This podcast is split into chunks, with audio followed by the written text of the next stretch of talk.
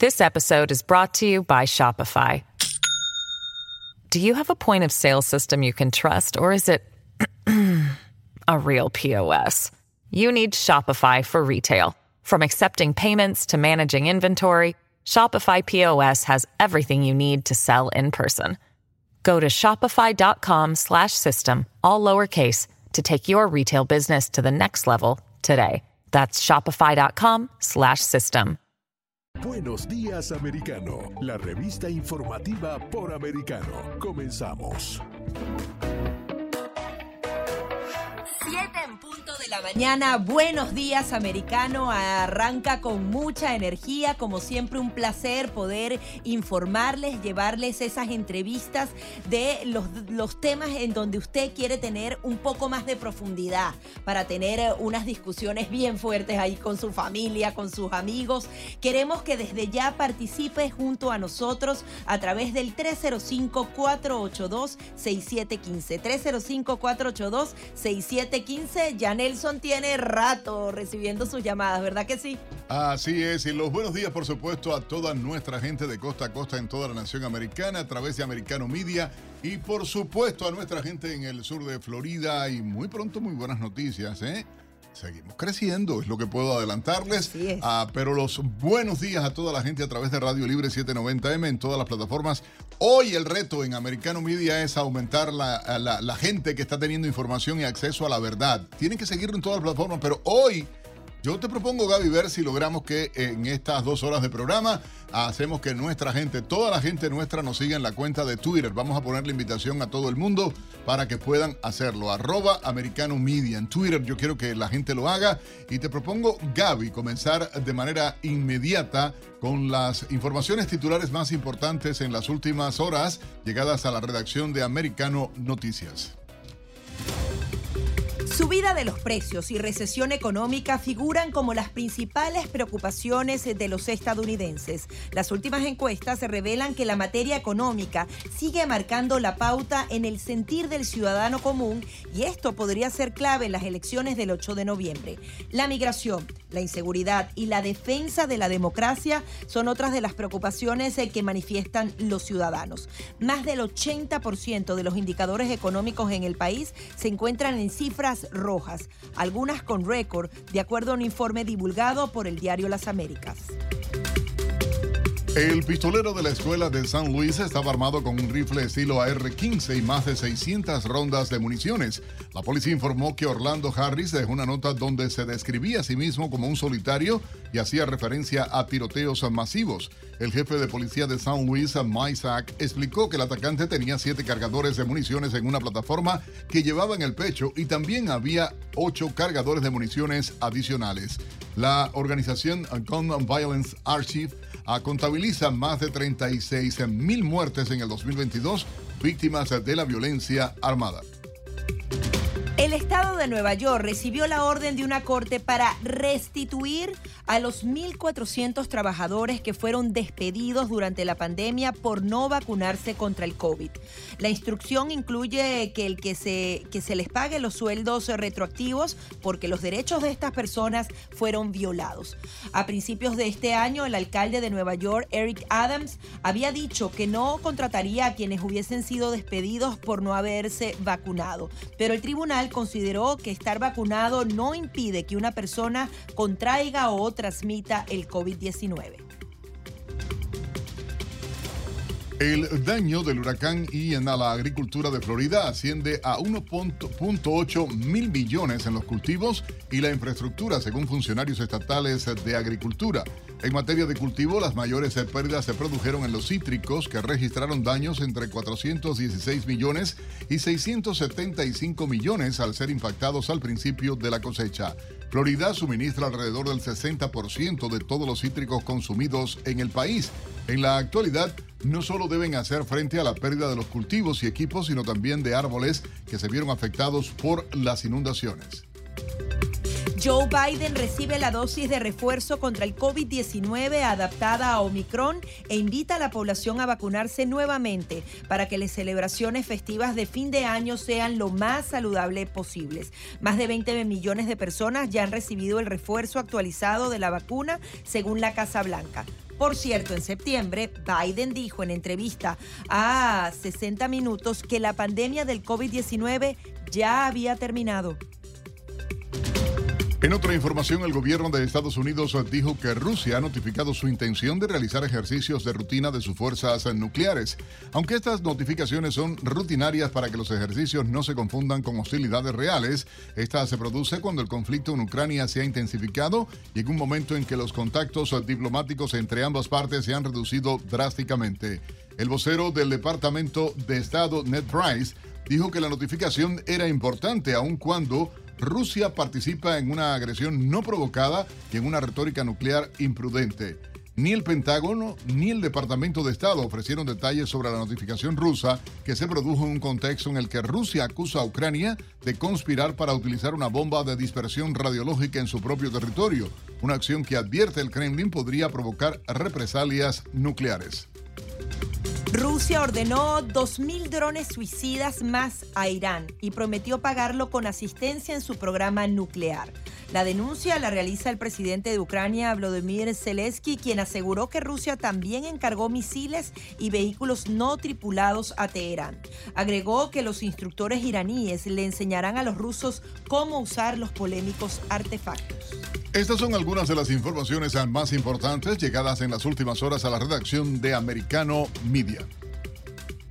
Buenos días, americano. Accede a toda nuestra programación a través de nuestra página web, americanomedia.com, nuestra aplicación móvil, Americano Media, Roku, Amazon Fire, Google TV y Apple TV. Puedes sintonizarnos en Radio Libre 790 AM en Miami. Y arrancamos de una vez con una nueva llamada aquí en Buenos Días Americano. ¿Cómo está usted? Eh, está al aire. Adelante. Dígame. Es conmigo. Buenos días. Sí, señor, es con usted. ah, gracias. Muchas gracias. Muy amable. Y bueno, me saluda Nelson ahí. Bueno. ¿Cómo no? Buenos días. Buenos días, Nelson. Yo le voy a decir eh, algo porque es que son tantas las cosas y tanto que han hecho esta gente por destruir ese país todos estos izquierdistas tienen eh, el chip del comunismo metido en la mente. Y yo no creo en ninguno de ellos, chicos, ninguno, porque es que no puedo creer en toda esa gente que le ha hecho tanto daño a este país. Inclusive han permitido todo el problema, toda la agenda de Cuba, de, todos estos países, Nicaragua, etcétera. Bueno, déjenme decirle, son tan descarados y cínicos que no tienen vergüenza ninguna, porque óigame, lo que hizo la señora esa de la, la Clinton, con los 11 que dejó morir allá en Benghazi, los diplomáticos, ¿no se acuerdan? claro. y el uranio que desvió esa vieja descarada, porque tanto ella como el marido, que es otro bandolero, todos son unos bandoleros porque se hace rico. Obama entró con, con la imagen de Che Guevara y salió millonario como Fidel Castro, con la puerta eh, ancha. Entonces, todos son iguales, compadre. Y esa gente no se puede creer. Esa gente tiene la agenda de, de, de, atrás, de hace muchos años. No se puede creer en ninguno de esa gente. Hay que ser duro, muy fuerte. Decirse en la cara, usted es un descarado y usted es un descarado. Lárguense de aquí a votarlo o, buscar la forma de, aplicarle la ley, porque es que no se le puede permitir esas cosas.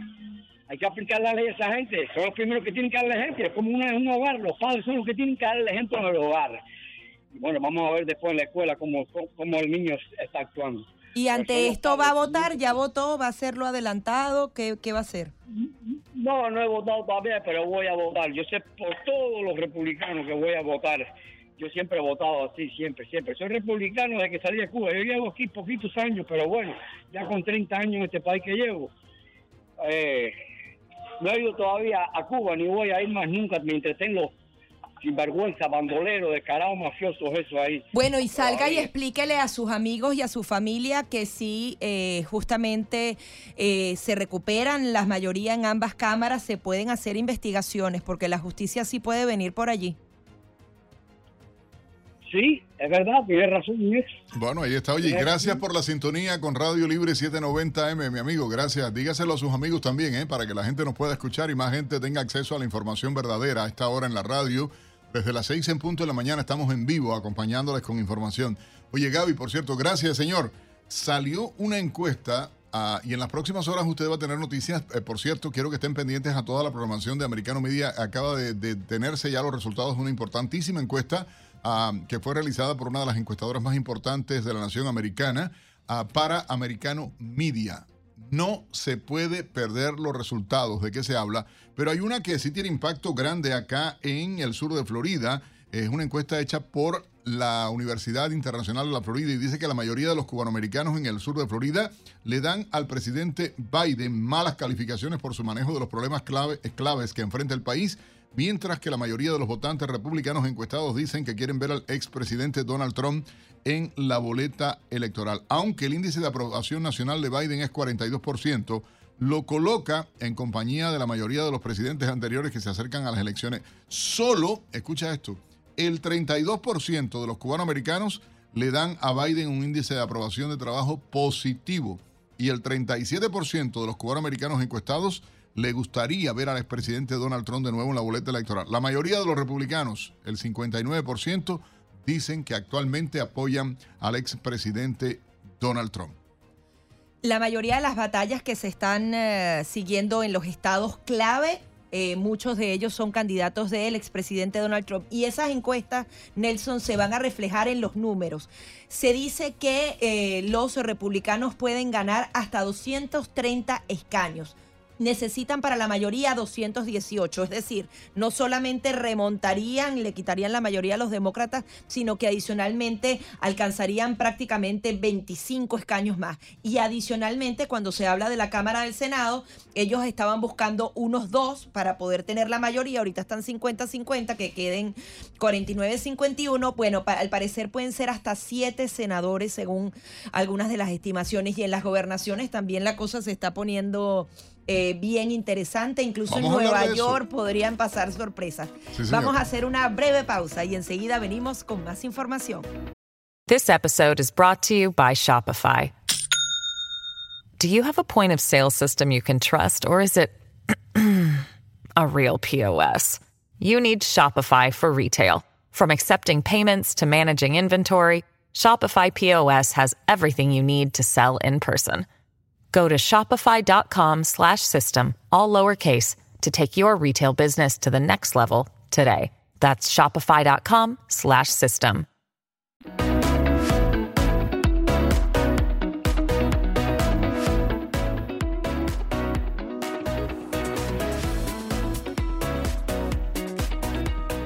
Enseguida regresamos con más Buenos Días Americano, junto a Nelson Rubio y Gaby Peroso, por Americano.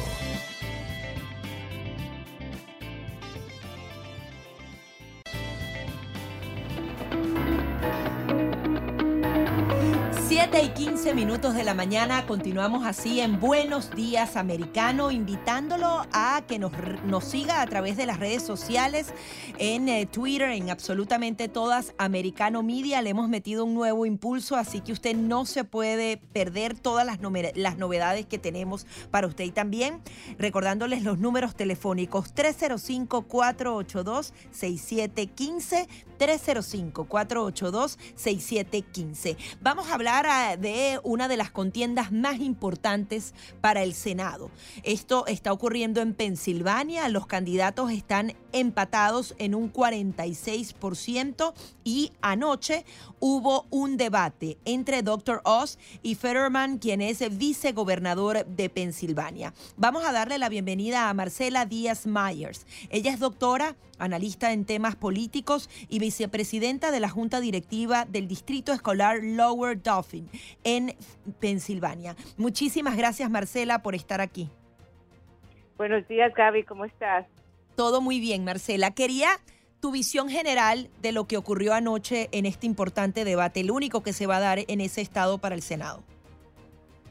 Eh, pues Gaby, un debate que fue eh, esperado por casi todo el país. Eh, en el estado, el único debate que se hizo, que se va a hacer entre el doctor Oz y Mr. Fetterman.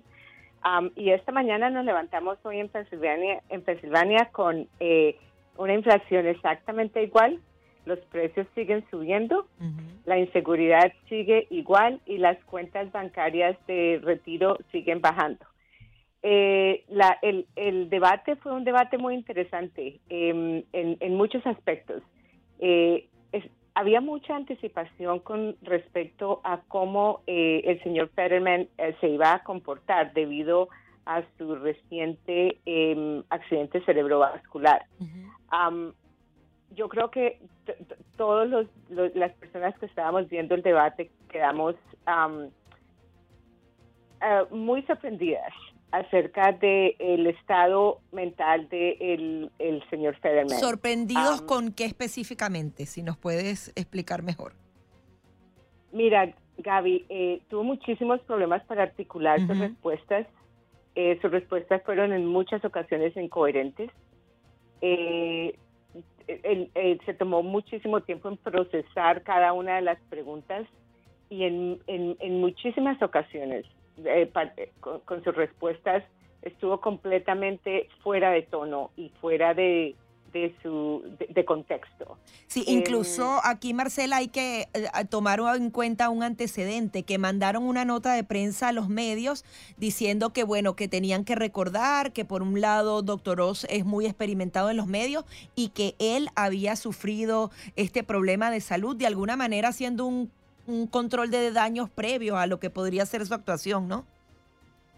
Eh, o sea, si yo fuera el señor Federman, hoy estaría eh, despidiendo a mi director de campaña, claro. Eh, porque definitivamente un error garrafal de ponerlo a él en la televisión general en, en, tal estado.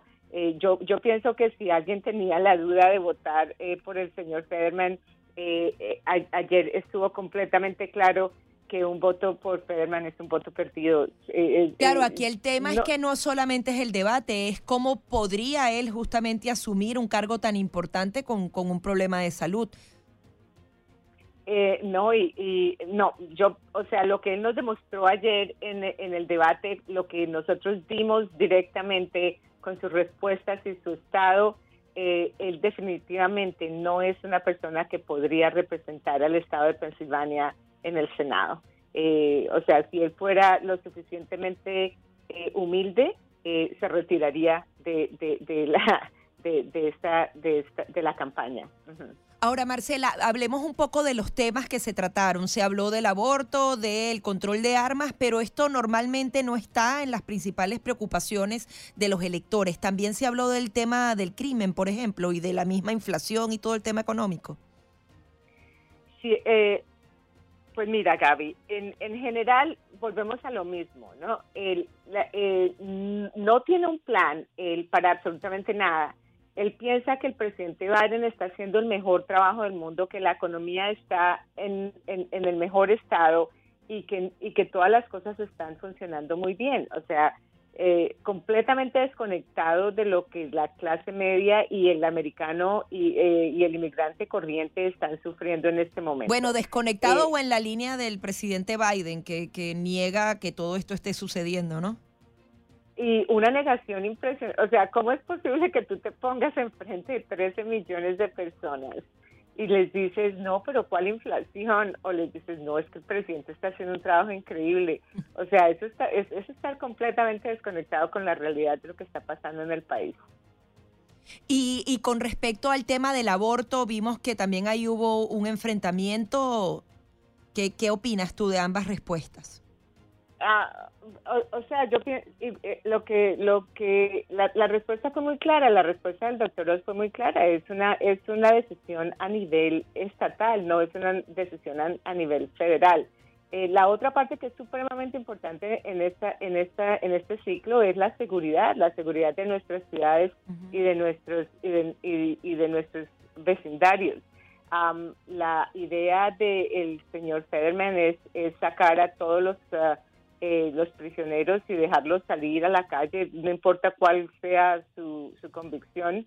Y, y, las ciudades están, ahorita estamos en Pensilvania, la ciudad de Filadelfia está caliente.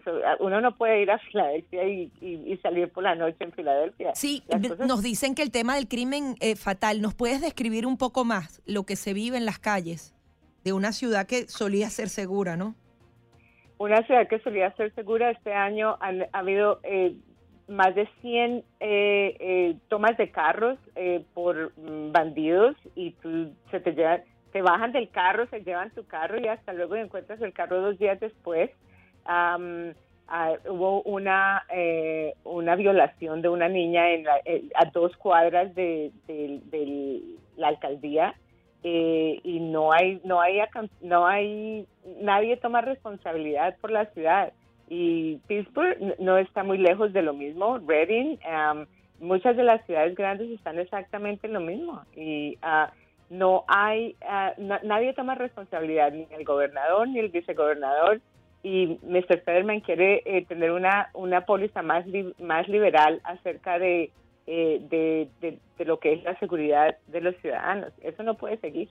Ahora, el vicegobernador tenía una ventaja importante con respecto a Doctor Oz. ¿Qué crees tú? ¿Por qué se ha cerrado tan rápido esta brecha? Ay, porque, porque con, todo el respeto que todo el mundo se merece, yo pienso que el señor Federman es inepto para, esto, para esa posición. Yo, yo no creo que este sea apto para esa posición. Adicionalmente, Marcela, ¿qué otras disputas tiene este Estado que ha sido uno de los puntos centrales en lo que ha sido esta elección de medio término?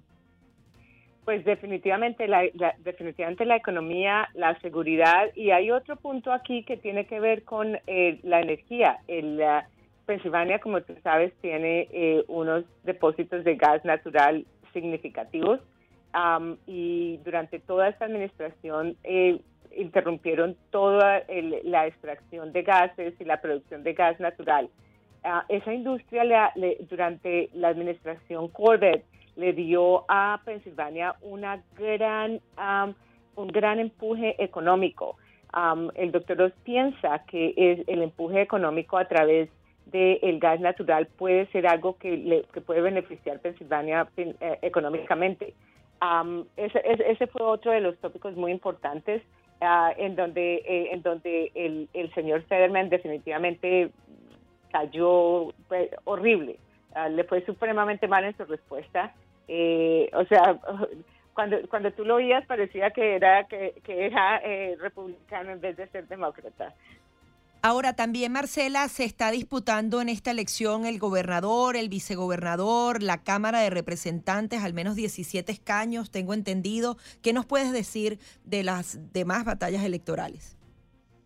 Eh, es, lo más importante que tenemos que hacer eh, eh, es salir a votar. Es lo más importante. Hay el, um, los candidatos para la gobernación eh, Shapiro y Mastriano están en una en una eh, lucha por la gobernación que está bien cerrada entre los dos.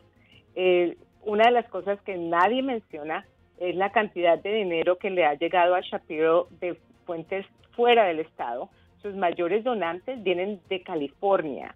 Son tres donantes que han donado más de un millón de dólares a la campaña de Shapiro y la campaña está básicamente financiada por por tres personas que viven en California. Entonces tú te tienes que preguntar cómo es posible, o sea, por qué están estas tres personas financiando la campaña de Shapiro y nadie está diciendo absolutamente nada de eso. La campaña de Mastriano hace una campaña muy limpia, él es un hombre muy recto, él es un hombre muy capaz, eh, no, no, no tiene la misma cantidad de dinero que Shapiro tiene, pero te cuento que tiene más de 17 mil voluntarios en todos los vecindarios tocando las puertas. Muchísimas gracias Marcela por todo este análisis. No hay problema, un gusto. Marcela Díaz Mayer, doctora y analista en temas políticos. Ya venimos con más.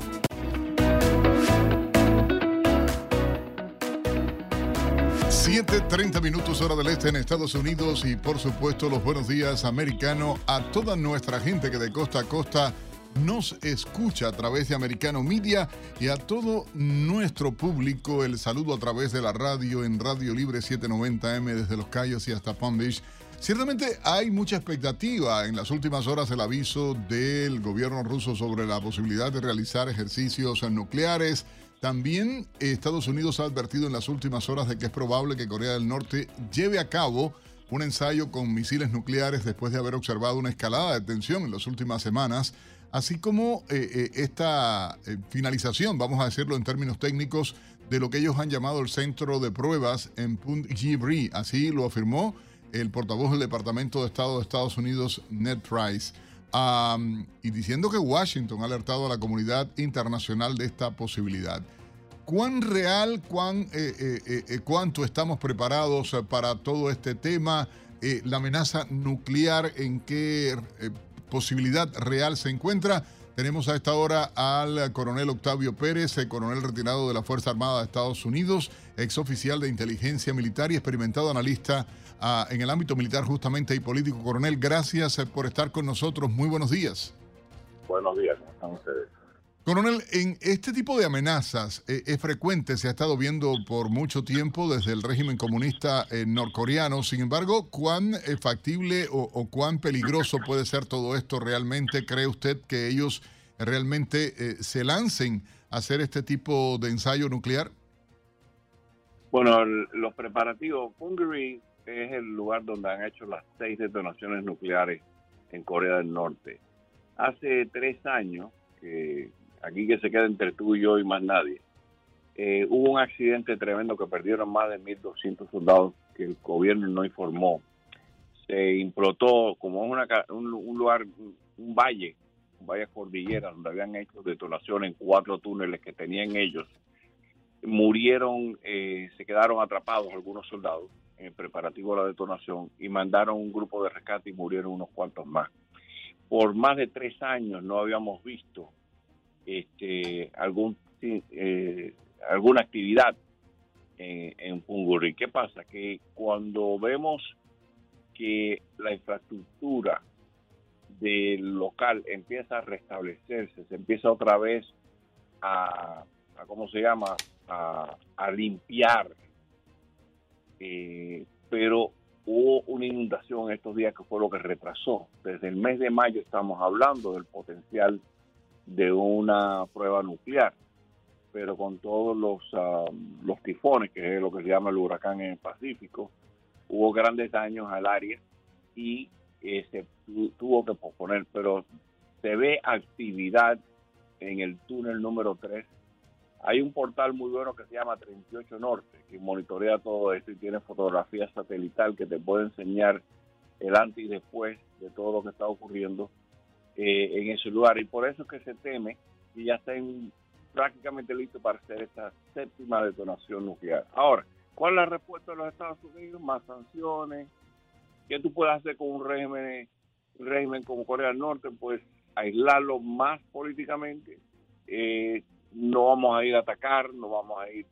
Eh, pero lo que sí ha pasado, como tú mencionas, hubo un periplo aquí de la subsecretaria de Estado que está ahora mismo entre Japón y Corea del Sur, donde se reafianza esa alianza de defensa en contra de una agresión de Corea del Norte. Corea del Norte este año, en el Pleno del Congreso de los Trabajadores, Kim Jong-un dijo que la nueva postura de Corea que usaría armas nucleares en caso eh, de ser ah, agredido. Primero, nadie va a ir a atacar a Corea del Norte pero eso es una postura que él asumió, que es una postura de, de ¿cómo se llama en inglés? Defiance, o sea, desafío. Claro.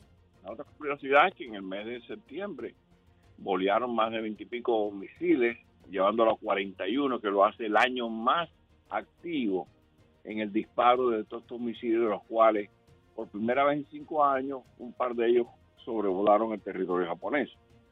Entonces, todo eso se reafirma las alianzas en contra de ellos se le da más negación, aunque sabemos que están pasando una hambruna tremenda, también producto de los tifones y de tres años de una mala cosecha y el y el y saliendo de la pandemia, de la cual ellos sí ese es lo que llamo el reino hermético, the hermit kingdom, porque esa gente cerraron la frontera hasta los chinos para prevenir el, el, el COVID y en realidad eso era la mentira más grande del mundo, porque hay grandes cantidades de muertos en COVID en Corea del Norte, aunque ellos no lo reportan.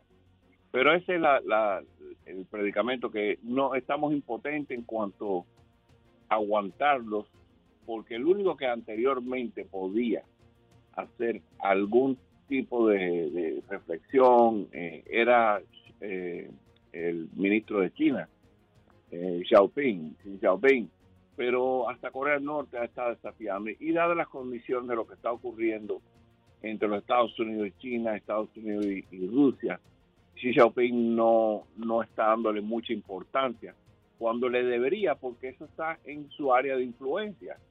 Ese es como el hijo bobo eh, estudiando en la Sorbona y sacando F, eh, que le drena un gran capital económico y el peligro de que siempre hay gente tratando de escaparse de Corea del Norte hacia su frontera, eh, comparado con Corea del Sur, que tiene el 14% de todas las industrias y toda la manufactura en China y le representa un negocio de 200 mil millones de dólares al año. Entonces, ¿cómo tú apoyas a ese hijo bobo en la Sorbona estudiando medicina, sacando F, cuando tienes el enemigo de él al sur, que estás haciendo negocio por los últimos 25 años, haciendo 262 mil millones de dólares? Y ese es el predicamento de Corea del Norte. Ahora, los japoneses, que supuestamente no tienen un ejército ni fuerza aérea, eh, están tratando de volver a restituir sus fuerzas armadas, porque eso fue una ley que se hizo después de la Segunda Guerra Mundial, en que Alemania y, Japón no podían tener un ejército, pero tienen los implementos, igual que Taiwán de, última de última estado, el F-35, todo proveído por los Estados Unidos. Así que por ahí es donde viene la jugada. Desgraciadamente, en algunos días puede que sí ocurra la detonación y nosotros muy bien, gracias. Ahora, el otro peligro es que la última vez que hubo una detonación allí y hubo ese desastre, hubo una nube radioactiva que voló y eso está casi 17 kilómetros de la frontera con China. O sea que le debería importar a China lo que ocurre en Punjurí, porque los vientos preponderantemente dan hacia el norte y en caso de un desastre, que ya lo ha habido allí, eh, los, los, recipientes de esa nube radioactiva serían los chinos. Así que ese es el dilema de Corea del Norte y ha sido por años y, en este momento es posible que sí. Eh, cuando los americanos te dicen... ¿Qué participación tendrían los, eh, o qué impacto tendría desde el punto de vista militar para Estados Unidos? ¿Hacia dónde enfocarían eh, está la presencia norteamericana en eh, Corea del Sur, o sea, todo, todo este tema en la propia zona eh, de Asia y, un conflicto con China también, evidentemente, o sea, como usted decía, tal vez pudiera ser el, el, más, el mayor impactado desde el punto de vista geográfico, ¿no? Por decirlo de algún modo. Pero para los Estados Unidos, ¿qué impacto tendría esta prueba nuclear y para las Fuerzas Armadas norteamericanas? se van en alerta. Cada vez que esto ocurre, se va para, eh, en Corea, no en los Estados Unidos, DEFCON 4.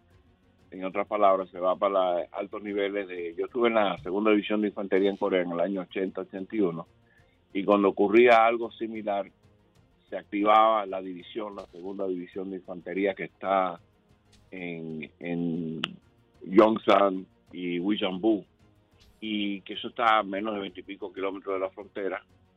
Y, y también la Fuerza Aérea del Pacífico, el, Comando del Pacífico, unidades que hay en Alaska, todo eso se activa, aparte de la, la Marina, que manda un portaaviones, un grupo, un Aircraft Carrier Group, que por cierto, el Ronald Reagan, el portaavión más moderno que tenemos en las Fuerzas Armadas, se desplaza de Japón, de Okinawa, hacia eh, la, cercanía de la península coreana. Todo eso es la postura de reacción cuando ocurre eso. Por cierto, hay un ejercicio naval, porque todo esto, como dicen los americanos, tit for tat. Los coreanos les encanta en fechas importantes hacer un evento como este.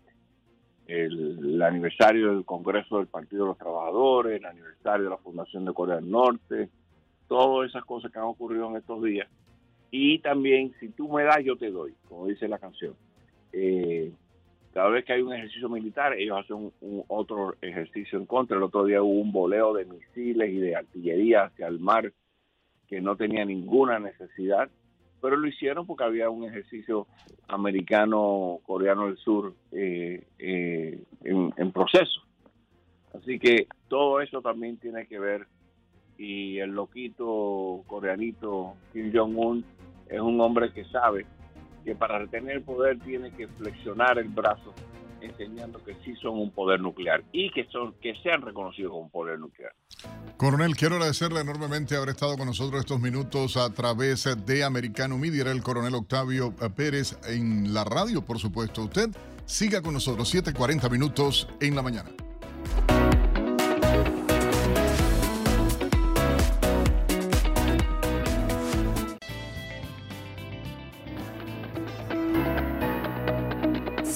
7:45 minutos de la mañana continuamos con más aquí en Buenos Días Americano, invitándolo a que se comunique con nosotros directamente a través del 305-482-6715. 305-482-6715. Estamos en la recta final, nos quedan apenas dos semanitas para las elecciones. ¿Por quién va a votar? ¿Lo hará de manera adelantada?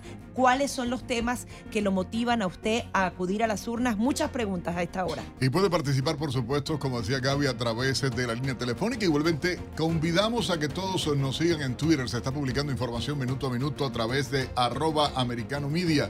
Usted hágalo, entre en Twitter ahora mismo y siga americano media hágalo, comparta la información de retweet a las informaciones que estamos poniendo mientras más gente a sepa tenga acceso va a ser mucho mejor. A las 7:45 minutos hora del este, ah, proponemos un resumen de algunas de las principales informaciones que hasta ahora estamos trabajando en la redacción de Americano Media. Se cumple un mes de la reapertura al paso de vehículos y comercio en la frontera que une Colombia con Venezuela tras haber permanecido cerrada durante siete años. Las cifras económicas alcanzadas en estos primeros 30 días no muestran razones para celebrar a ninguna de las dos naciones. Escuchemos los detalles en el siguiente reporte de la agencia EFE. La frontera que une Colombia con Venezuela muestra pocos cambios en su primer mes de apertura al paso de vehículos y comercio tras siete años de cierre, un hito que ambos gobiernos vislumbraron como un salto económico inmediato y que se ha reducido hasta el momento a contadas operaciones comerciales. Cada día, los transeúntes caminan arrinconados en los extremos de los puentes binacionales para ir de un lado a otro, pues el asfalto está reservado para los camiones de carga, aunque en promedio han pasado tres al día desde el pasado 26 de septiembre, cuando el presidente colombiano Gustavo Petro encabezó el acto de reapertura. El prolongado cierre se tradujo en un desmantelamiento de la actividad aduanera, al menos del lado venezolano, que ahora busca salir del letargo y ponerse a tono con la dinámica comercial, aunque todavía tardan unos tres días en nacionalizar las cargas que entran desde Cúcuta. A juicio de la Cámara de Integración Económica Venezolano-Colombiana, CABECOL, se está desarrollando un proceso gradual que debe ir generando confianza entre los empresarios, lo que se puede acelerar acortando los tiempos en las aduanas y erradicando los cobros ilegales que pretenden hacer policías y militares en las carreteras. Así lo explicó el presidente de Cabecol, Luis Alberto Rusián. Porque el comercio se hace entre gente, entre empresarios. Entonces, en la medida que tú tengas claridad de que ese vía, ese canal, es, es seguro, o decir, las operaciones se están dando, tú vas a direccionar más operaciones por esa vía que por otra vía alternativa. Rusiana aseguró que tiene conocimiento sobre exportaciones de hierro, aluminio, carbón y fresas hacia Colombia en el último mes. En sentido contrario, informó que han entrado a Venezuela plásticos, vasos, papel higiénico, cartón e insumos para calzado. En peso, Venezuela envió cerca de 400 toneladas mientras que Colombia mandó unas 160 aun cuando persiste el contrabando de mercancías a lo largo de los 2.219 kilómetros de frontera, el intercambio formal ha crecido algo en los últimos 30 días según estimaciones de Cabecol, que no precisó el monto alcanzado desde la reapertura, aunque calcula que el acumulado de este año es aproximadamente de unos 900 millones de dólares. Entre tanto, mexicanos han instalado una tienda gratis para donar insumos a los venezolanos varados en la frontera a raíz de la nueva política de Estados Unidos que el pasado 12 de octubre anunció 24 mil visas humanitarias para venezolanos que lleguen por avión y que tengan un patrocinador, pero a la par ordenó la expulsión inmediata de quienes lleguen por la frontera con México. La agencia F tiene los detalles desde Ciudad Juárez. Habitantes de Ciudad Juárez en la frontera de México con Texas han instalado una gratis tienda para donar insumos a cientos de venezolanos varados tras las restricciones migratorias anunciadas por Washington hace dos semanas. Una vez que las autoridades de Estados Unidos expulsan a los venezolanos, les dan solo unas sandalias sencillas, mallas y una sudadera, algo insuficiente para las temperaturas cercanas a los 0 grados centígrados en la región que afronta la llegada de los primeros frentes fríos de la temporada. Eh, para nosotros acá el frío sí es, duro. Mucho frío ahorita aquí, viene en invierno y eso, y acá hace mucho frío. Incluso mira, como puedes ver, aquí estamos buscando ropa y eso para, para la noche más que todo, que hace frío, y podernos abrigar. Este panorama ocurre después de la nueva política de Estados Unidos, que el 12 de octubre anunció 24.000 visas humanitarias para venezolanos que lleguen por avión y que tengan un patrocinador, pero a la par ordenó la expulsión inmediata de quienes lleguen por la frontera con México. Desde entonces, cientos de venezolanos indocumentados viven junto al río Bravo que divide a México de Estados Unidos, en casas de campaña y con algunas cobijas regaladas, por lo que agradecen iniciativas como la de la gratis tienda. Se sufre, porque bueno, nos dan ropa, una ropa un, como este uso que me lo dieron ahí, eh, y, una sudadera, un mono. Con eso salimos a la calle. Cuando salimos nos conseguimos nuevamente sin nada, ya que botan nuestras cosas, nuestra pertenencia. Julio César Morales, coordinador de esta tienda, destacó que aquí solo se les da cobija y zapatos, mientras que por su parte ellos buscan sus propias chamarras, pantalones y mochilas principalmente. Desde que Washington implementó las nuevas medidas migratorias, se estima que a diario llegan 200 migrantes a Ciudad Juárez, en su mayoría venezolanos, de acuerdo con autoridades estatales de Chihuahua. Y en otras informaciones les comentamos que el nuevo primer ministro conservador británico, Rishi Sunak, dijo que la prioridad de su gobierno será la estabilidad económica. Señaló que se tomarán medidas difíciles para corregir el desorden dejado por su predecesora. Previo a sus declaraciones recibió de parte del rey tercero el encargo de formar equipo ejecutivo. Escuchemos el reporte de EFE. Rishi Sunak es ya primer ministro de Reino Unido tras recibir el encargo del rey Carlos III. Sunak dijo este martes que la prioridad de su gobierno será la estabilidad económica. Se dirigió a la nación desde las puertas de su residencia oficial en el número 10 de Downing Street, después de recibir el encargo de formar un ejecutivo del rey Carlos III, que previamente aceptó la dimisión de la primera ministra saliente, Liz Truss, en el Palacio de Buckingham. El dirigente, de 42 años y el primer hindú en ocupar el cargo, hereda un partido conservador dividido, la economía al borde de la recesión y el conflicto con la Unión Europea por el protocolo de Irlanda del Norte del Brexit. Por su parte, Truss dijo desde el mismo atril pocas horas antes que ha sido un gran honor servir al Reino Unido y resaltó las ayudas que puso en marcha para ayudar a las familias ante la crisis energética.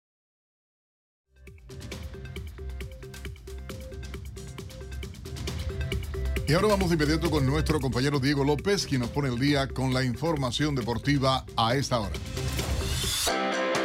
Hola, ¿qué tal? ¿Cómo están? Les saluda Diego López porque a 26 días del Mundial vamos a conocer otro estadio de Qatar, esta vez el Estadio Lusail, que será el mayor escenario deportivo de la primera Copa del Mundo de la FIFA celebrada en el Golfo. Como parte del legado de la competición, la infraestructura del estadio se transformará una vez concluida la fase final mundialista en un espacio para la comunidad, con escuelas, tiendas, cafeterías, instalaciones deportivas y hasta clínicas de salud. El Comité Supremo para la Organización y el Legado planea que la mayor parte de los 80.000 asientos del estadio se desmontará después del certamen y se donará a proyectos deportivos de todo el planeta. El diseño se inspira en el juego de luces y sombras que caracteriza a los faroles Faner. Su forma y fachada evocan los elaborados motivos decorativos de las vasijas y otros recipientes característicos de la edad de oro del arte y la artesanía en el mundo árabe e islámico. El estadio Lusail será la sede de la final pero es apenas uno de los ocho recintos que recibirán partidos del Mundial de Qatar 2022. Pasamos a los numeritos porque Qatar será el escenario perfecto para que varios futbolistas alcancen marcas únicas y otros países intentarán construir marcas inéditas. Por ejemplo, Brasil y Alemania son los equipos con más partidos jugados en la Copa Mundial de la FIFA, ambos con 109 encuentros, y uno de ellos puede quedar como líder en este indicador al terminar el Mundial. Además, Argentina superará a Italia con 84 presencias y se convertirá en el tercer seleccionado con más partidos cuando enfrenta a Polonia en el juego que cierra la fase de grupos. Si consigue tres victorias, también entrará al podio que lideran Brasil con 73 y Alemania 67, de los combinados con más triunfos en el torneo con 46, uno más que los 45 de Italia. Otro dato que no mucho le gustará a nuestros hermanos mexicanos es que el Tri es el equipo con más derrotas en la Copa del Mundo con 27 y el que más partidos jugó sin haber salido campeón, al final 57. Los aztecas podrían recibir su gol 100 en esta competición, por ahora llevan 98, siendo el tercero con más tantos recibidos detrás de Alemania que tiene 125 y Brasil 105. Y no podemos dejar de mencionar el récord que podría conseguir Cristiano Ronaldo, quien hizo goles en cuatro mundiales distintos, algo que también lograron Pelé, Uwe Seller y Miroslav Klose. Sin embargo, si el crack portugués celebra un gol en Qatar, será el único en conseguirlo en cinco ediciones diferentes, algo que se ve realmente cumplible para CR7.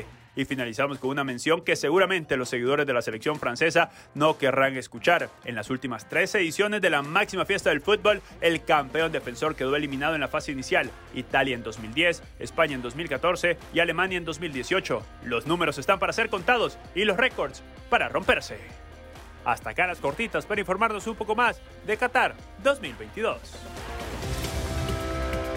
Agradecemos a Diego López por esta información deportiva. Nos corresponde hacer una pausa nuevamente invitándolos a que nos sigan a través de nuestras redes sociales. El reto del día de hoy es que se metan en la cuenta de Twitter y vean todo lo que tiene Americano Media para usted, para que esté 100% al día con todas las informaciones. Vamos a una pausa y ya venimos con mucho más.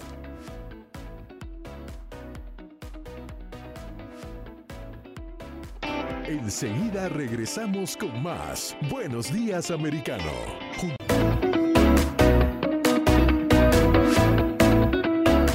8 en punto de la mañana continuamos con más eh, de Buenos Días Americano, invitándolo a que se comunique con nosotros para que participe. 305-482-6715. 305-482-6715. Ya me lo aprendí. Ahora sí, creo que es definitivo, se ha quedado. 305-482-6715. Bueno, usted ya me participe, por cierto. Quiero Tienen repetir. que ver a Nelson con los ojos cerrados ahí. Es que no veo fijando el nada. número. Y yo veo bien, pero es que no, no, no veo nada, de verdad. Pero sí quiero ver, y para eso tenemos una gran amiga ya lista para conversar con nosotros a esta hora. Se trata de Ana Carbonell, quien es consultora, analista político reconocida en nuestra comunidad. Alguien a quien respetamos muchísimo. Ana, muy buenos días. Bienvenida acá a Buenos Días Americano a través de Americano Media y Radio Libre 790M. Muy buenos días, Nelson. Un placer estar con ustedes. Por acá con Gaby Peroso conversando, porque habíamos estado hablando en las últimas horas, Ana, de muchísimas cosas ah, realmente que están pasando y eh, es la perspectiva que hay de que los republicanos eh, ganen definitivamente el Congreso de Estados Unidos en ambas cámaras. Los últimos sondeos apuntan a eso, empezando incluso por las posiciones que impactan a nuestros congresistas del sur de la Florida, el senador Marco Rubio, eh, y esto obviamente tiene repercusión no solo en los medios de- del sur de Florida, sino a nivel nacional. Sí, yo creo que, bueno, el- en lo que es la Cámara siempre se, se perfilaba de que los republicanos tenían eh, ventaja. Aquí la, la cuestión es por cuántos escaños eh, se, se va a obtener la, la mayoría. Yo creo que hay- incluso hay algunos escaños interesantes en Colorado, en Washington State, aún en California, eh, que han sido históricamente demócratas que posiblemente eh, cambien y le den a, lo- a los eh, republicanos un, un margen aún más amplio en la Cámara de Representantes. Ahora, lo que ha sido bien interesante es ver la dinámica del, del Senado. Si ustedes se acuerdan, hace apenas unos meses, o sea, un mes atrás, seis semanas atrás, eh, todos los eh, expertos, entre comillas, y analistas estaban indicando de que, bueno, sí, la Cámara, los republicanos iban a obtener la mayoría, pero el, el Senado estaba perdido. Eh, algunos en- incluso haciendo observaciones sobre si los candidatos eran republicanos, eran demasiado débiles. Eh, y ahora lo que estamos viendo es que básicamente en, en, en gran parte de, lo- de los estados eh, que, que están en juego, que son aproximadamente nueve eh, estados, los eh, candidatos eh, republicanos han cerrado el, el margen, incluso en algunos está- están empatados o están uno o dos puntos por, por encima. Obviamente hay estados como el caso de la Florida, que siempre se ha visto el, el margen para, para el senador Rubio eh, favorable y lo que se ha hecho es se ha, se ha ampliado ese margen en, en las encuestas, pero en otros estados como por ejemplo Nevada o, el mismo Arizona, en, en, en Nevada eh, con, con Laxo, eh, básicamente eh, ha logrado el voto hispano eh, quitárselo a Cortés Mastos casi en un 50%. Eh, Cortés Mastos, como ustedes saben, eh, fue este es su primer término, no, no supo aprovechar eh, su término y, es básicamente desconocida en, en Nevada. el impacto de, de COVID, las medidas económicas de la administración, pues han jugado un papel eh, bastante fuerte en Nevada con respecto a lo que es el, estado de la economía. Y, y, eso pues ha beneficiado a, a, Laxal en su habilidad de poder mandar un, mensaje de lo que es el contraste entre los dos. Y, y, en Arizona estamos viendo que Blake Masters también se esperaba. Kelly se ha gastado 60 millones de dólares en esa contienda en, en Arizona, pero no ha logrado eh, penetrar. Y en, eh, incluso la última encuesta que, que vi, eh, Blake Masters está como a dos puntos de, de Mark Kelly. y bueno, Georgia, que todos hemos, hemos seguido bastante de cerca, igual. a Herschel Walker, pues todos los ataques ha habido y por, a, por haber gran, grandes recursos, gran movilización por parte de los demócratas, pero eh, hoy por hoy está, yo diría, virtualmente empatada esa contienda y yo creo que la inclinación, o sea, como dicen, el momentum, el entusiasmo, eh, en este momento favorece a, Walker. Ana, es que muchos... sí, sí, adelante. Por último, adelante. No, por último, eh, el, lo que vimos anoche en Pennsylvania fue, honestamente, más que nada, fue algo penoso, ¿no? Porque vimos un señor, en el caso del señor Fetterman, contra el, doctor Oz en Pennsylvania, y Fetterman es un hombre que debe estar recuperándose de, lo que fue eh, este eh, el stroke que sufrió y, el impacto que eso ha tenido y las secuelas que ha tenido que se que se vieron de una manera muy dramática en el, el debate de anoche al margen de que obviamente representa la ala extremista del Partido Demócrata con, con ideas sumamente radicales eh, y eso se pudo se pudo ver claramente anoche. Pero pero más que nada es un hombre que obviamente eh, tiene limitaciones de salud eh, bastante significativas que, que yo creo que, que impiden el poder desempeñar el, el papel que es necesario como, como senador de, de, Pennsylvania y eso se vio claramente anoche, ¿no? Sí, Ana, tú hablabas de eh, la inversión multimillonaria que están haciendo los demócratas y algunos prominentes republicanos aseguraban que no hay dinero que se pueda eh, gastar en campaña que pueda eh, revertir lo que es el desastre económico que están viviendo los estadounidenses. Cuéntanos ¿Cómo pintarías tú el mapa? ¿Les das tres, siete senadores a los republicanos? ¿Cuántos en la Cámara de Representantes? Porque uno como que se pierde entre todas las cifras y no sabe bien cómo se va a alcanzar esa mayoría en ambas cámaras. En, en, en, el, en la Cámara yo, hay un margen de entre... Em, por, por por lo mínimo, por lo más bajo, de unos 26, 27 escaños eh, en asumiendo que, que los republicanos arrasen, eh, serían unos 41, 42 escaños. O sea, entre 26 y 41 podrían ganar. Sí, sí, sí. Y en el, en el, en el Senado, em, en este momento está todo en juego. O sea, lo, yo creo que los más difíciles, por ejemplo, uh, Connecticut es uno que es muy demócrata, eh, pero, pero eh, el, el margen es de, de 8 puntos que favorece los demócratas, pero mira, tienes a Washington State, que tienes a Patty Murray, que lleva 30 años ahí. Patty Murray siempre ha ganado elecciones abrumadoramente con márgenes de 15, 20 puntos. Y la, la última encuesta, eh, o sea, eh, Smiley, que es un, ha sido una candidata excepcional, eh, tiene, tiene un margen en, la última encuesta de unos 6 puntos. O sea, estamos hablando de Washington State, donde los demócratas han tenido históricamente unos márgenes eh, abrumadores. Eh, Colorado es otro estado sumamente interesante con O'Day, también otro estado donde en los, ah, en los últimos ciclos electorales ha beneficiado increíblemente a, los demócratas, pero eh, O'Day le está dando, está dando una, una batalla. Eh, mira, yo creo que en Wisconsin el senador Johnson tiene la reelección. Obviamente en la Florida el senador Marco Rubio. Eh, eh, todo indica que Ted Budd en North Carolina eh, va, a ganar. yo diría que Herschel Walker gana en, Georgia. todo indica que Laxalt gana en, en Nevada. yo creo que la, hay incógnita obviamente en, Arizona porque está bien bien reñido, pero yo creo que está el factor de, de Lake en la candidata a la gobernación que está teniendo mucho entusiasmo y mucha simpatía y eso yo creo que le puede también beneficiar a, Blake Masters.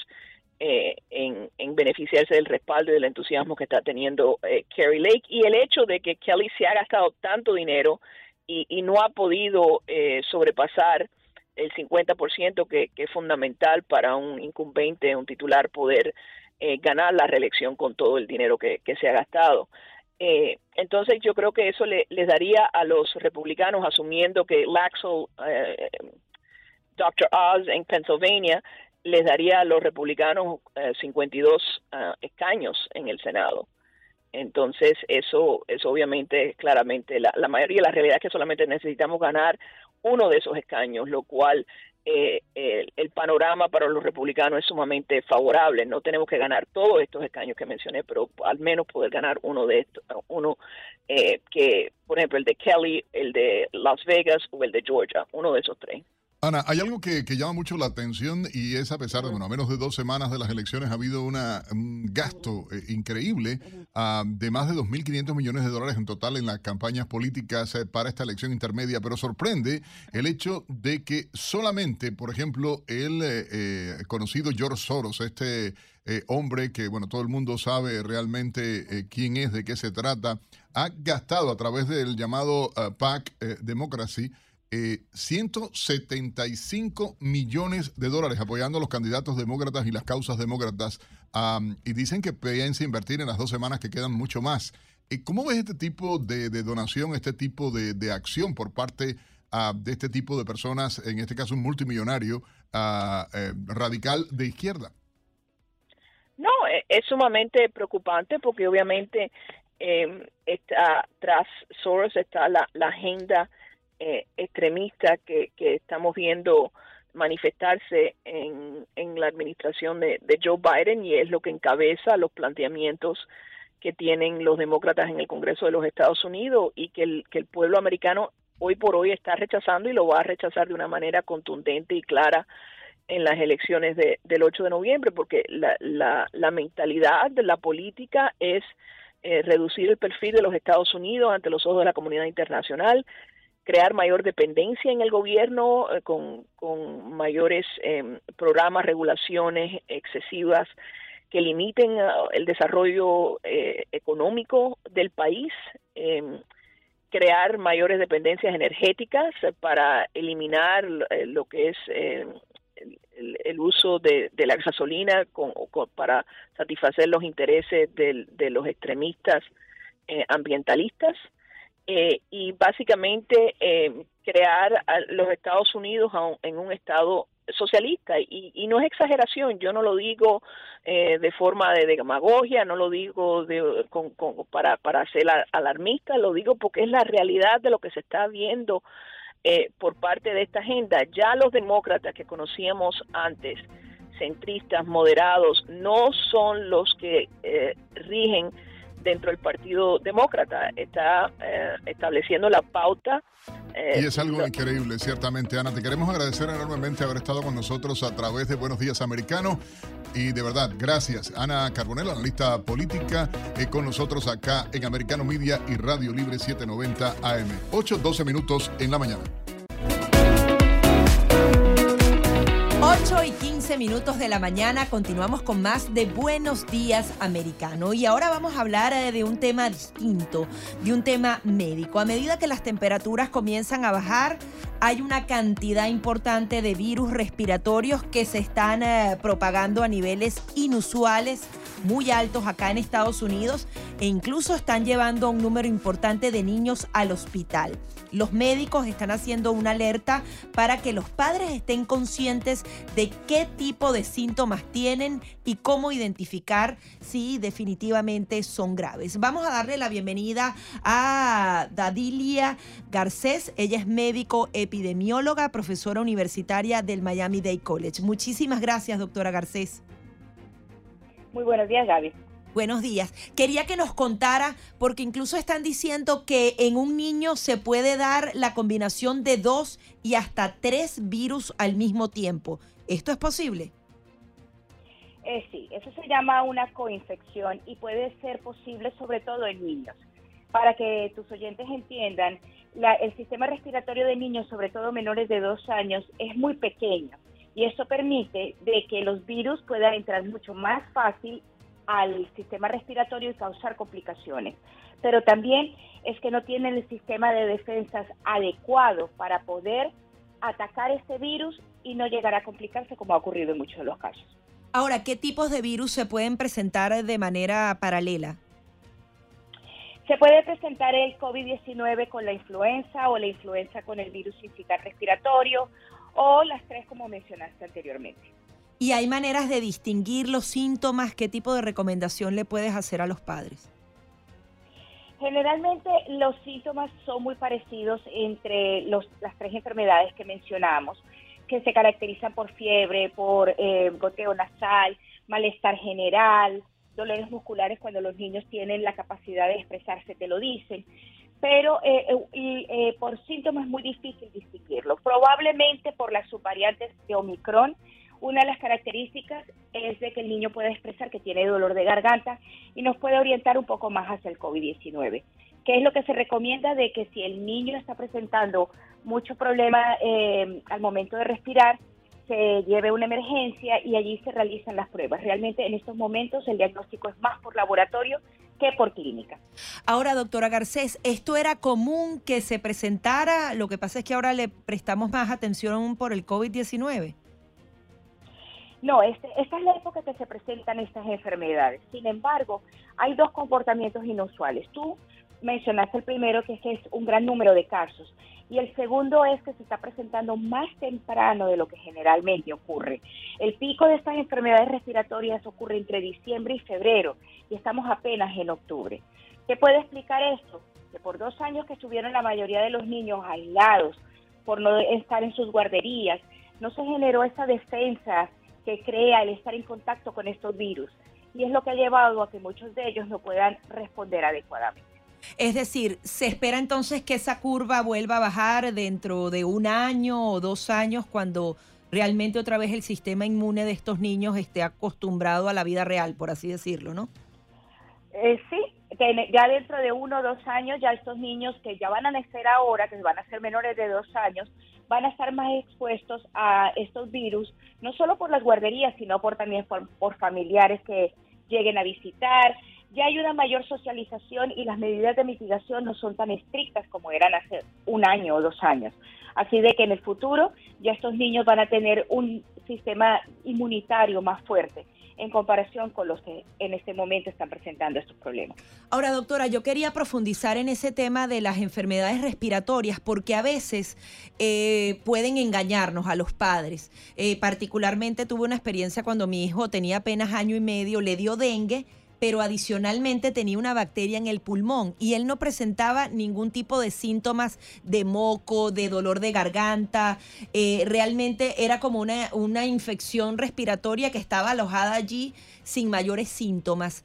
Cuando hay fiebre, ¿cuáles son los demás síntomas que nos hacen ir a hacer esos exámenes de laboratorio, llevarlo al hospital de manera preventiva?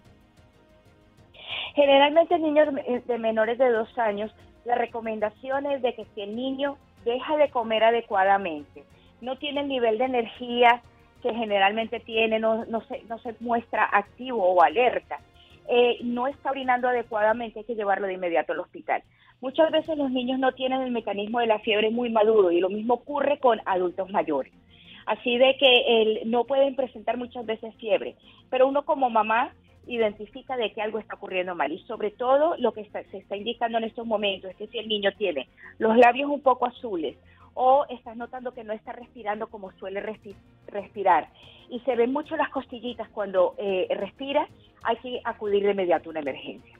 Ahora bien, doctora, hay quienes recomiendan que en esta época del año vuelvan, por ejemplo, a las máscaras si está eh, muy, muy cargado el ambiente, es muy cerrado, hay muchas personas. ¿Realmente esto impide que los niños puedan eh, adquirir algún tipo de virus? Sí, el uso de mascarillas y el lavado frecuente de manos definitivamente es una barrera que nos ayuda a controlar este tipo masivo de infecciones respiratorias. Así que es una recomendación válida, sobre todo cuando hay niños pequeños. Y algo que hay que destacar es de que las complicaciones se presentan sobre todo en niños que son prematuros, no tienen un sistema inmune competente por alguna enfermedad, pues en niños que son asmáticos o que tienen problemas respiratorios de base y problemas cardíacos. Tenemos que en estos momentos protegerlo más y sobre todo eh, no permitir que personas extrañas besen al niño o que eh, le, toquen la carita, porque esto puede quedarse, este tipo de virus suelen quedarse en las manos y pueden contagiar de esta manera a estos niños que son más vulnerables.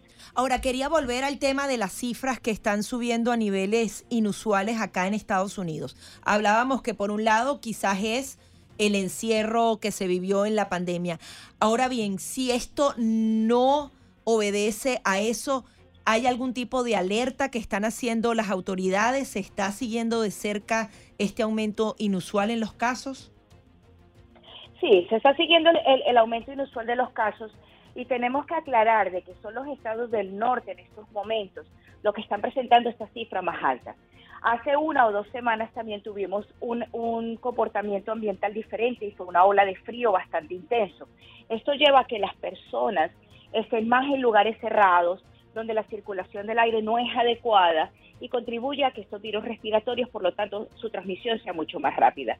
Se continúa observando, pero hasta ahora los estados del sur, incluyendo el sur de la Florida, no hemos tenido ningún eh, pico o ninguna manifestación diferente a lo que corresponde a esta época del año. Ahora, ¿qué podemos esperar de los contagios del COVID-19? Normalmente en diciembre, en las fiestas, tiende a subir. ¿Será como el año pasado que habían muchas infecciones, pero con muchas menos gravedades, por así decirlo? Mira, en estos momentos ya estamos en otro nivel del COVID-19. Cabe aclarar que seguimos en pandemia, pero su impacto ha ido disminuyendo. ¿Qué es lo que ha ocurrido? Número uno, tenemos un grupo mayor inmunizado, ya sea por vacunación o porque se han infectado. Por otro lado, la variante es más transmisible, pero es menos agresiva. Y esto contribuye a que los casos de defunción sean mucho menores. Hay un gran problema y es, eso es inevitable porque es parte de las tradiciones, que a partir de las fiestas de Halloween se incrementa la movilización de personas dentro de Estados Unidos y personas que vienen por el Viernes Negro o para pasar las festividades de fin de año con sus familiares. Y esto lleva a un incremento. Así que siempre la recomendación es mantener sus vacunas al día, lavarse las manos y definitivamente en lugares cerrados y aviones, tratar de usar la mascarilla así no sea obligatorio. Es para tu protección y la de tu familia. Muchísimas gracias, doctora Garcés, por estar aquí. Gracias a ti por la invitación. Era la doctora Dadilia Garcés, ella es médico epidemióloga, profesora universitaria del Miami Dade College. Eh, justamente dándonos eh, todas estas alertas, sobre todo con los niños. Eh, ella señalaba algo bastante interesante que es cuando el niño está desganado, no quiere comer, no tiene la suficiente energía, así no presente fiebre, es importante que lo lleve al médico. Yo lo digo por experiencia propia, lo viví con mi hijo y le salvó la vida justamente un médico y una alerta a tiempo. Nuevamente repetimos para ustedes los números telefónicos 305-482-6715.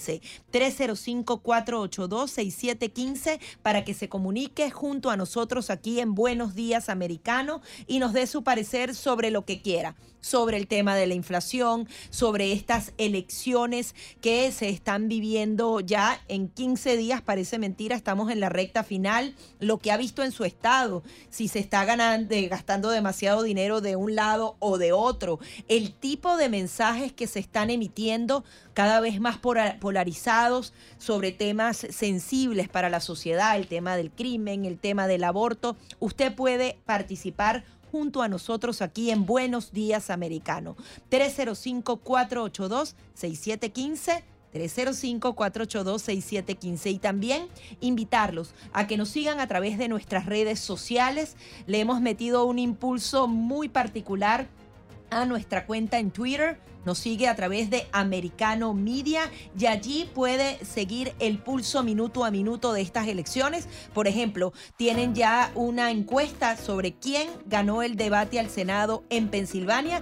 Allí en Americano Media puede ver los resultados. Ya venimos con mucho más. Enseguida regresamos con más. Buenos días, americano.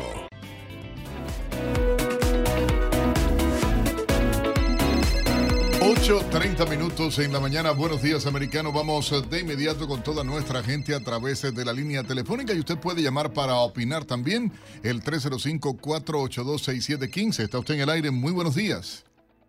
Buenos días, Nelson, y buenos días, Gaby. Mira, yo quería volver al tema sobre la, agresión contra Christopher, el muchacho voluntario de, de Marco Rubio.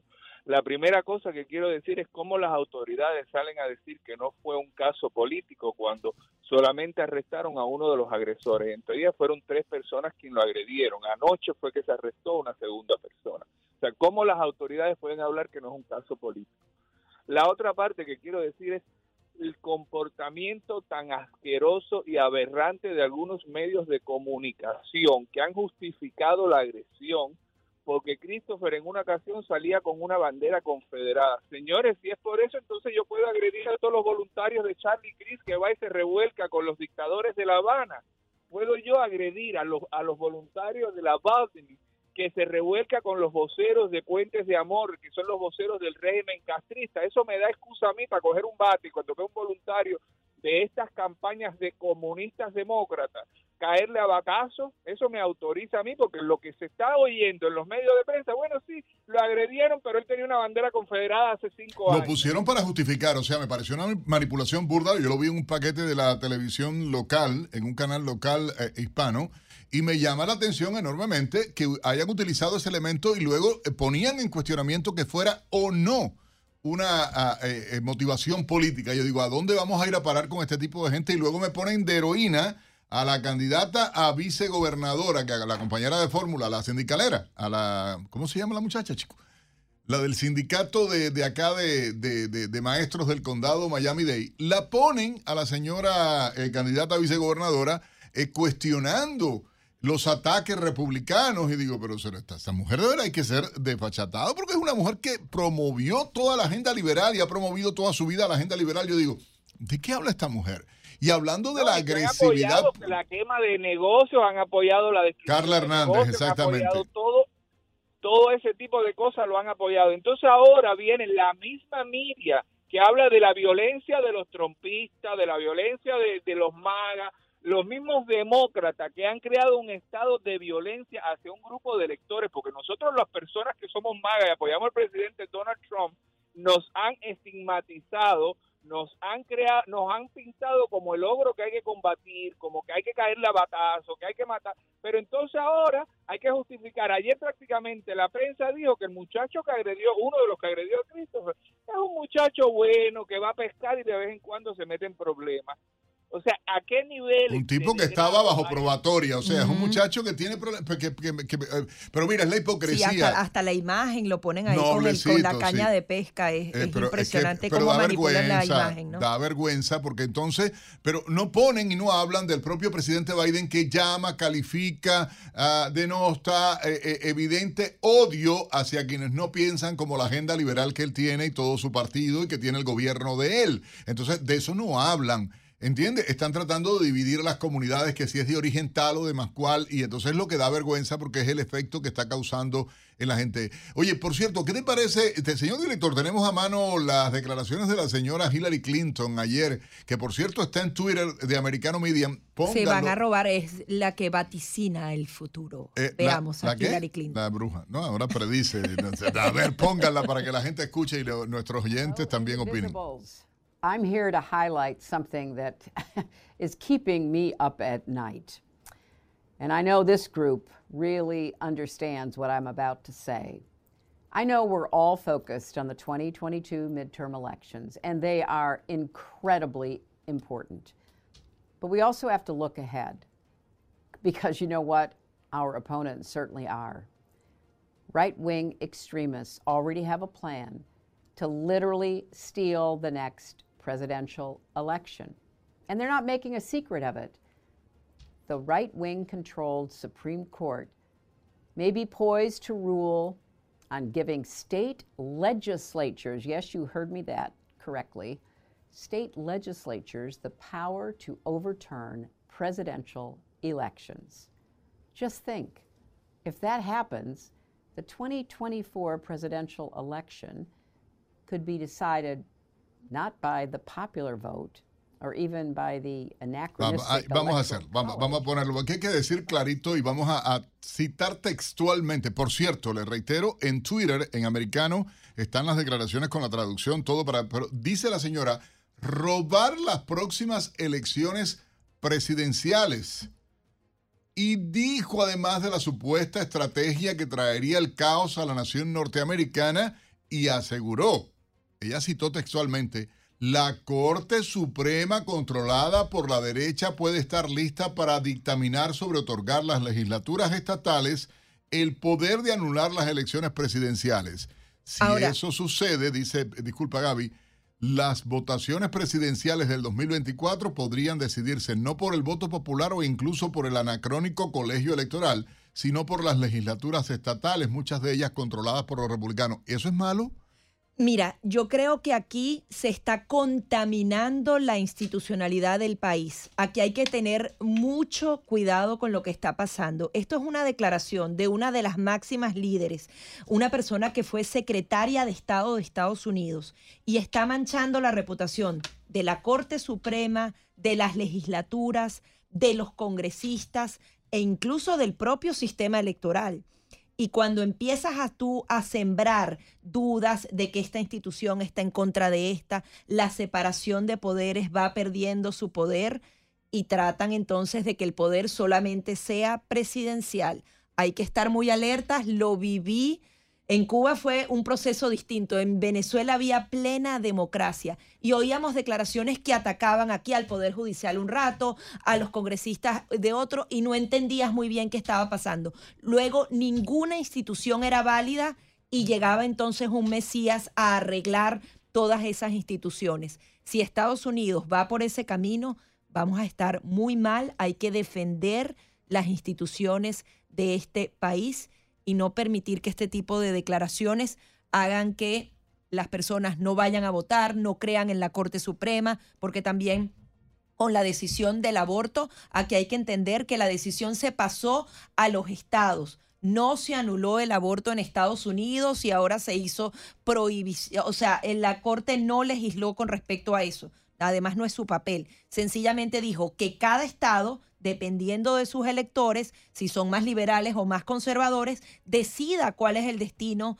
de eh, lo que sería esta decisión. Más allá de eso no fue eso, sin embargo vemos cómo en las campañas electorales se quiere justamente cambiar completamente el mensaje y decir que eh, se busca la prohibición absoluta del aborto. Ustedes pueden opinar 305-482-6715, 305-482-6715. Me parece aberrante que se dé esto. Me parece aberrante que no hablen de la agresividad política y esto obviamente es muy fuerte. Quiero que ustedes eh, participen, opinen a través de Americano Media en Radio Libre 790 AM. Vamos a hacer una breve pausa, vamos a regresar con sus opiniones a través de la línea No, es telefónica. que tenemos, tenemos todavía unos, una revisión rápida a los titulares. Vamos a, a revisar los titulares. Bueno, va- vamos, vamos con, con la información. Bueno, yo perdí la señal de internet en este momento. Le digo a, a- a nuestro director y productor que no tengo señal en la. Yo los leo aquí. ¿Tú los aquí lees? los tenemos Bueno, listos. adelante. Estados Unidos condena la farsa judicial contra Britney Girner y exige su liberación. Rusia confirmó la condena de la basquetbolista estadounidense tras negar el recurso de apelación y ratificó la sentencia de nueve años por posesión y contrabando de drogas. Ante la decisión, la administración Biden informó que está en contacto constante con las autoridades rusas para buscar la liberación de Britney, pero admitió que de momento no ha habido un acuerdo. El mandatario aseguró que no se rendirán en sus intenciones de traer a la deportista de vuelta a Estados Unidos. En otras informaciones también les comentamos que Estados Unidos impulsa el desarrollo armamentístico de China. Organizaciones militares de la nación asiática están comprando tecnologías de punta estadounidense creadas por firmas norteamericanas subvencionadas con millones de dólares del Pentágono. Indirectamente, nuestro país está haciendo posible que los chinos comunistas estén mejor preparados en el terreno militar. Es la conclusión de The Washington Post tras una exhaustiva investigación sobre el tema.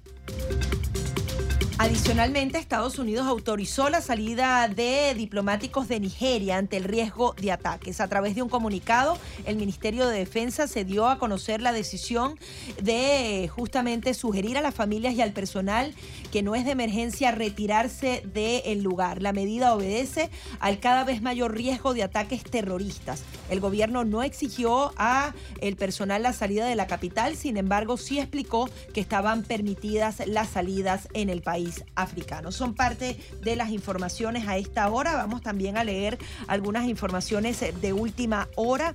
Eh, revisando los portales de internet, sí, definitivamente se ha ido completamente la señal. Tenemos, tenemos una, una, una llamada. Buenos días, ¿cómo está? ¿Está usted al aire? Rapidito que nos quedan 30 segundos.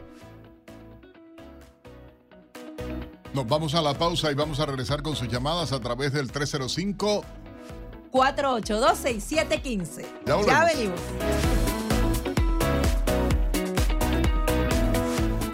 8.44 minutos en la mañana. Buenos días, americano, a toda nuestra gente en toda la nación americana y en el sur de la Florida a través de Radio Libre 790M a esta hora. Bueno, ayer tuvimos la posibilidad de participar en esta conferencia, un evento importantísimo desarrollado en la ciudad ah, de Miami, organizado por el Miami Dade College, el grupo IDEA y el diario Las Américas. Y nos dio mucho gusto porque Americano Media, bueno, estuvo presente para poder cubrir todo lo que acontecía y obtuvimos de primera mano declaraciones. Nuestra Gaby Peroso eh, logró entrevistar al expresidente argentino Mauricio Macri y esto fue lo que comentó Sobre las conclusiones, el tema que está pasando en América Latina, ¿por qué está tan peligroso el avance de las autocracias en el continente? Porque se han dado una serie de factores que llevó a la inestabilidad, la pandemia, la guerra, la vocación de cambio y bueno, y sucedió. Pero lo importante es que todos tengamos conciencia y Argentina tal vez es una buena demostración de que estas ideas son muy malas para los ciudadanos. Estas ideas traen pobreza, traen exclusión, traen frustración, con lo cual hay que defender la libertad, defender las instituciones, defender el derecho a elegir qué tipo de vida tenemos sin que nos, quieran gobernar desde el Estado, limitando nuestras libertades. Así que es el gran desafío a todos aquellos que amamos la libertad de batallar para que nuestros países, nuestros hijos puedan desarrollarse sin emigrar. La Argentina ha sufrido desde agosto del 19, cuando perdí la primaria, la mayor emigración de jóvenes de la historia. Y eso es lo que tenemos que evitar, que Latinoamérica, Latinoamérica no siga perdiendo sus jóvenes talentosos que van a otros lugares porque sienten que nuestro usted hablaba del buen... Entonces, la realidad es que defendamos el futuro de nuestros jóvenes. ¿Y qué me decías ahora? Que usted hablaba del buenismo, que a veces eh, no hay que gobernar y hay que tomar el control cuando se está en el gobierno. ¿Qué nuevas acciones podría proponer usted si llega nuevamente a la presidencia?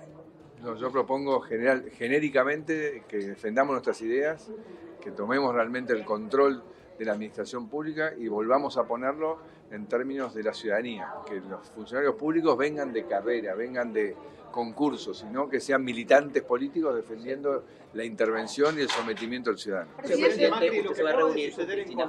Esperemos que, que Petro se dé cuenta de que las ideas que se aplicaban en Argentina le va a traer mucha pobreza a los colombianos y no lo hagan. Sus primeras declaraciones o sus propuestas de campaña no eran las mejores para el futuro de Colombia. Eran las declaraciones para Americano Media de Mauricio Macri, quien ahora se va a lanzar nuevamente a la presidencia y decía eso, que iba a ser distinto su próximo mandato porque había que limpiar todo ese tema partidista dentro. Adicionalmente, Iván Duque, quien fue presidente de Colombia, fue el orador principal hablaba justamente del tema de las empresas, de que no hay prosperidad si no existe democracia en las naciones. Vamos a escuchar parte de lo que decía Iván Duque. Habla de suspender la exploración de hidrocarburos. El mensaje que se le está dando a los mercados es que la principal fuente de ingresos de la nación va a desaparecer en el tiempo. los mercados que hacen se anticipan y salen de los países y generan devaluación. Cuando se habla, por ejemplo, de imponer controles de capitales. Así después se trate de enmendar la plana. Hay un mensaje que también se le da a los mercados. Los mercados se anticipan y reaccionan. Entonces, claramente, esto lo estamos viendo en varios países de América Latina y basta con ver cuáles son las dos monedas que más se han depreciado, que no han recibido los mensajes correctos por, hacia los mercados. aquí se habló de que se durante, durante, su, durante su gobierno, eh, Colombia se, se fortaleció más aún como un muro de contención al castrochavismo. Ahora que ese muro de contención parece haberse debilitado con la llegada del primer gobierno de izquierda a Colombia, ¿cuál es el futuro de la región para usted? Yo creo que la, la, región claramente, como lo dijimos acá, hay dos tipos de países hoy en América Latina. Los que están cayendo en la demagogia y el populismo y los que están haciendo las cosas de manera correcta con pedagogía. Por eso aquí se trata de demagogos versus pedagogos. Los demagogos están promoviendo o proponiendo pan para hoy y están incubando hambre para mañana con medidas insostenibles. Y los pedagogos son los que tienen que tomar decisiones impopulares, pero le tienen que decir a su pueblo cuál es el costo de tomarlas para proteger a las sociedades en el largo plazo. Y claramente aquí vemos una región donde se están fortaleciendo las monedas, donde está llegando inversión, donde está generándose más empleo y otras donde se está generando decrecimiento. Presidente, ¿qué significaría una recesión mundial para Latinoamérica? se habló de ideas, por ejemplo. Con, res con responsabilidad fiscal, con medidas sostenibles. que Colombia ha sido un país que el año pasado creció el 10.7% y este año debe crecer por encima del 7%. ¿Por qué pasó eso? Porque se han, han, tenido políticas en favor de la inversión, en favor de la empresa, las tuvimos, las adelantamos. Y hay países que siguen manteniendo un esquema pro empresa. Cuando el discurso cambia y se empieza a ver es hostilidad hacia la empresa y se empiezan a dar mensajes para que la inversión salga, pues la demostración clara es la rápida depreciación de activos. Es que no es solamente que la moneda se devalúe. ¿Cuál es el valor de la riqueza que tiene un país en dólares y cómo va cayendo con unas depreciaciones masivas? ¿Cuáles son los países hoy que tienen la mayor depreciación y que lo está detonando? Medidas que se están percibiendo antiempresariales, antiinversión y que también están generándole a los mercados toda la incertidumbre y toda la inquietud. Hoy las economías que más sólidas están en América Latina son las que le están garantizando a la inversión estabilidad y certidumbre. Muchas gracias.